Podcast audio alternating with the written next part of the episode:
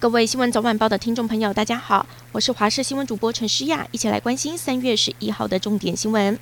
首先来关心天气，今天各地大多为晴到多云的天气，只有东半部地区有零星的降雨，气温持续回升，一直到周末，西半部高温可以来到三十度。不过低温的部分受到了辐射冷却的影响，各地还是维持在十四到十七度左右，提醒民众要注意日夜温差。而周末西半部高温上看三十度，下周一、下周二十四、十五号会有微弱的锋面，温度上只有北台湾的高温略降两三度，云量增加，山区有短暂雨，其他地区影响不大，各地的低温也没有太大的变化。预计到下周四晚间就会有水汽移入了，下周五开始各地可能就会有较明显的雨势。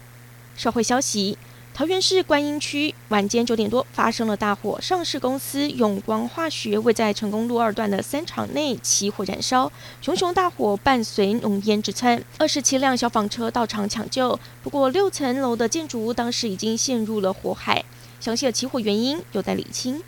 中国企业长期祭出高薪待遇，非法挖角半导体、IC 设计、电动车等高科技产业人才。士林地检署在九号指挥了调查局，搜索了中兴微电子公司在台办事处、新源公司在台办事处、硅谷公司在台办事处等三处，一共带回了四位负责人、七名证人到案说明。中兴微在台办事处负责人张丰敏面对媒体镜头，头低低的，不发一语。检察官复讯之后，预知张丰敏以十万元交保。另外，台北地检署也指挥调查局新北市调处兵分三路来搜索，约谈巨力成公司在台负责人郭彦成等三名嫌疑人到案，全案朝涉犯两岸关系条例等罪嫌侦办。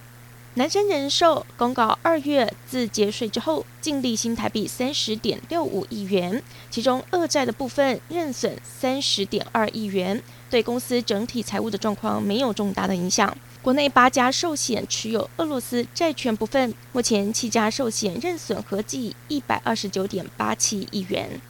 美国通货膨胀在乌克兰危机加剧、推升能源价格时进一步升温。劳工部公布，美国二月消费者物价指数 CPI 年增百分之七点九，续创四十年来新高。联准会有充分理由以升息来应应。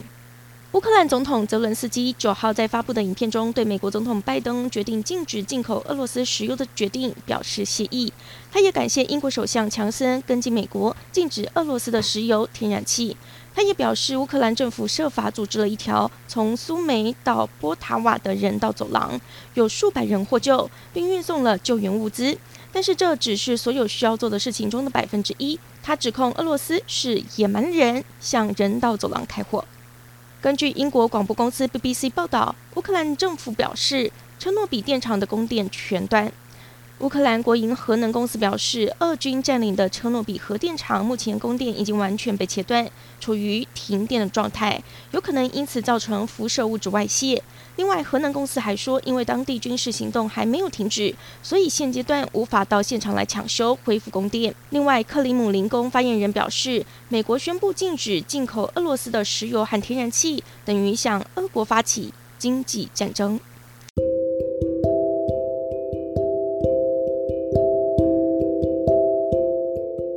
感谢您收听以上的焦点新闻，我们再会。